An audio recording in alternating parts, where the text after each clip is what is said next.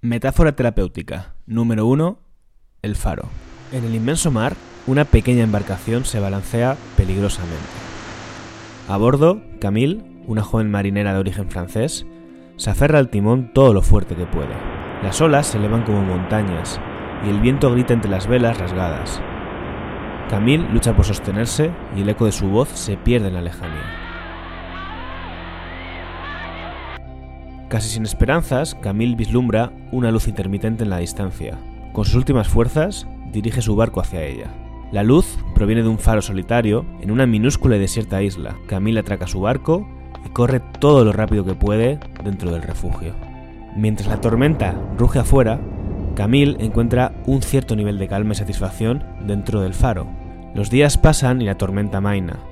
Sin embargo, Camille no se atreve a salir del faro. Le ha cogido miedo al mar y a las olas. Allí se siente ella misma, se siente poderosa. Pasan meses o incluso años, pero Camille ha perdido la perspectiva del tiempo.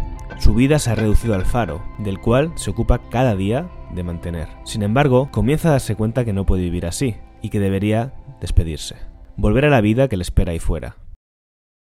Esta metáfora que acabas de escuchar puede hablar de cualquier cosa, puede tener el sentido que tú quieras darle, pero cuando yo la escribí lo hice pensando en el trastorno de anorexia nerviosa.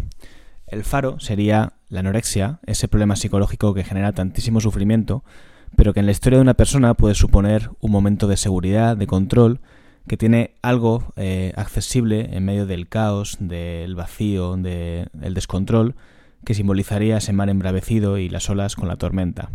Si te ha gustado esta metáfora, he creado un recurso muy chulo, que son unas cartas terapéuticas que representan diferentes situaciones vividas durante el TCA, aunque son, como he dicho también, totalmente proyectivas y asociativas, cada persona le puede dar su significado único, junto con un cuaderno de metáforas para también trabajar en terapia pues con las cartas y poder ofrecer reencuadres a nuestros pacientes.